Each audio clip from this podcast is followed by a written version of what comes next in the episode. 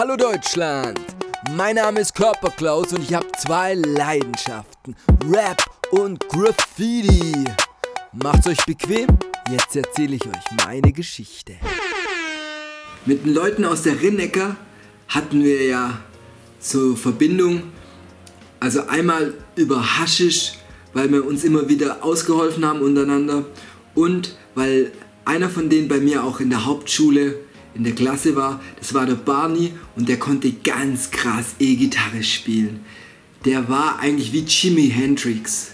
Konnte nichts anderes außer E-Gitarre spielen. Okay. Die Leute in der Rinnecker hatten immer einmal unter der Woche so, so einen Raum von der Kirche, wo sie machen konnten, was sie wollen. Ohne Sozialarbeit, ohne alles. 19 Uhr ging es los und ich glaube, die mussten einfach nur wieder den Raum abschließen und ich weiß gar nicht, ob es da irgendwelche Regeln gab. Da gab es halt Korea zum Trinken und ähm, Tischkicker und wir haben uns unterhalten, es war laut und irgendwann mal musste man so 11 Uhr oder so leise sein. Es, da sind wir immerhin, es war kostenlos. Ja, und die hatten auch schon eine Band. So eine Punkrock Heavy Metal Band, könnte man so sagen. Und wir haben halt im Suff dann immer miteinander geredet, so, hey, lasst uns doch mal zusammen spielen und so. Das wäre doch geil. Und ich habe nicht so viel gehalten vom Proben und dachte, es wäre geil, zusammen einfach einen Auftritt zu machen. Mein letzter Auftritt ist schon lange her und jetzt habe ich mal Bock hier, das wäre doch mal eine Möglichkeit. Okay. Dann habe ich mir überlegt, ja, was für eine Location wäre denn cool? Und mir ist beim Rumstreuen so eingefallen, da gibt es doch was in, in, in diesem Industriegebiet noch weiter draußen unter der ähm, B10. Die B10 ist so eine Bundesstraße. Da ist eine Unterführung unter der Bundesstraße und da fährt eigentlich nie ein Auto. Vielleicht ein paar Fahr Fahrräder, aber da wird ab 21 Uhr keine Polizei kommen und Lärm ist auch kein Problem, weil die B10 ja, die Bundesstraße schon so laut ist und Anwohner gibt es auch keine. Okay, also machen wir es da. Die Rinne-Leute waren damit einverstanden, das war auf der Hälfte, wo ich wohne und auf der Hälfte, wo die wohnen. Und dann hatte ich ja auch noch bald Geburtstag, dann sagte ich, okay, dann feiere ich da meinen 19. Geburtstag. Kann ich Leute einladen, die fanden es auch cool, laden wir auch Leute ein. Okay, die kümmern sich um Notstromaggregator, um die Band. Ich kümmere mich, glaube ich, um Bier, glaube ich halt. Und dann hatte ich ja noch so ein Special. Weil in der Zeit habe ich in der Apotheke gearbeitet, habe die so aufgefüllt. Und da hatte ich halt echt die knallharten Hardcore-Medikamente tagtäglich in der Hand. Weißt du, Valium, Valeron, Diazepam, diese ganzen krassen Teile, wenn, wenn der Beipackzettel durchliest, da wird's dir übel. Aber ich habe gedacht, komm für eine Party, kann ich doch mal so einen gemischten Haufen mitnehmen. Das ist doch witzig, weil in der Zeit war auch so Raven und Techno in und es war halt bekannt, dass irgendwie Drogen und Techno und äh, ich wollte ja auch raus aus der Kleinstadt. Weißt du, ich wollte es urban haben. Ich habe mir das alles so aufgebaut. Ich habe gedacht in der Unterführung, komm, urban und dann jetzt hier ballern wir uns weg und das ist, der, das, ist das Leben, dachte ich halt so. Dann spüre ich mich. Okay, habt es da mitgebracht. Wir haben uns verabredet, 19 Uhr, Soundcheck.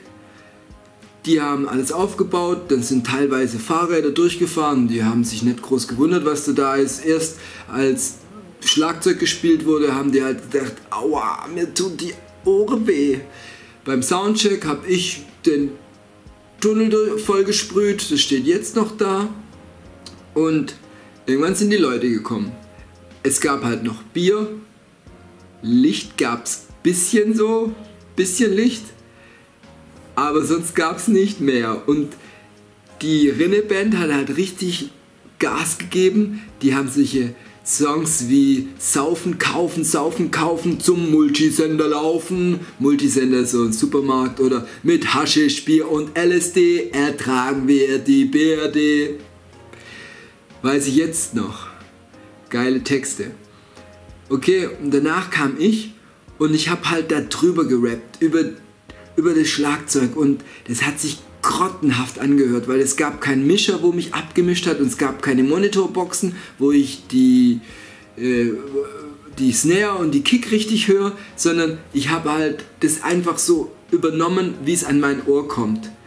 Der Schlagzeuger hat die Kick gehauen, so und dann kam das Echo vom, vom Tunnel noch und irgendwo war dann für mich der Einsatz und ich habe gerappt. Und wie gesagt, also für die Leute, die da kommen sind, war das so oder so eine äh, Mutprobe und Anforderung, weil die waren total gemischt. Das waren die Rinne-Leute, meine Leute und meine Leute dann auch noch gemischt. So, es war auch so eine Art äh, äh, Ding von mir, so, so Abschlussfest, weil ich gewusst habe, hier werde ich nicht mehr lang bleiben. Also war es von der Hauptschule, Realschule, ähm, alle gemischt und die standen da mit offenen Augen und offenen Mündern und haben nur gedacht, bitte nett, wir verstehen kein Wort, es ist total laut und irre. Okay. Irgendwann war es auch zu Ende und nur noch wir, die aktiven Künstler, sind da geblieben. Ich habe ganz viel von meinen Medikamente verschenkt, aber hatte noch ein bisschen. Und dann hatte ich die Idee, ich könnte ja mal eigentlich ähm, einen Molotow-Cocktail bauen, weil dieser äh, Notstromaggregator hat ja Benzin, wir haben hier Betonwände, es wird keinen stören, okay. Dann haben wir in die Bierflaschen das Benzin reingemacht. Also die Rinne-Leute haben auch so Tipps gegeben, wie man es macht und so. Haben so äh, Tuch rein, das angezündet, geworfen und ich glaube, drei Molotow-Cocktails haben wir geworfen und zwei davon haben echt funktioniert.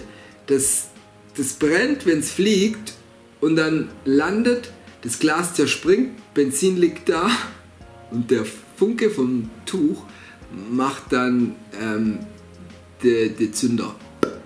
War aber immer klein, kleine Fläche Benzin. So eine Bierflasche ist gar nicht so viel Benzin. Deswegen machen, glaube ich, die krassen Revolutionäre auch noch Öl rein, nicht nur Benzin, Öl, damit es länger brennt. Anyway, irgendwie mussten wir den ganzen Quatsch ja wieder nach Hause bringen. Ich glaube sogar, dieses Notstromaggregator haben wir nach Hause geschleppt und es war über 3-4 Kilometer nach einer Party total durchgerockt und da habe ich dann nochmal diese Fitmacher-Tabletten verschenkt und da haben wir munter, lustig das Zeugs nach Hause getragen und haben uns selber auf die Schulter geklopft. Ja, das war was. Ich meine, wir waren so bescheuert oder ich war so bescheuert mit den Tabletten. Wenn du das tagtäglich nimmst und, auf, und, und das sozusagen dich lustig macht, dann hast halt verschissen, gell?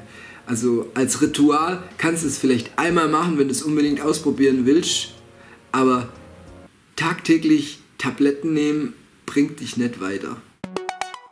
Ja, das war meine Geschichte. Es hat mich gefreut, dass du dir sie reingezerrt hast. Es gibt noch mehr Folgen. Und auf Spotify gibt es auch noch Musik von mir. Kannst dir gerne mal reinzwitschern. Bis dann, Nachbar und Nachbarin.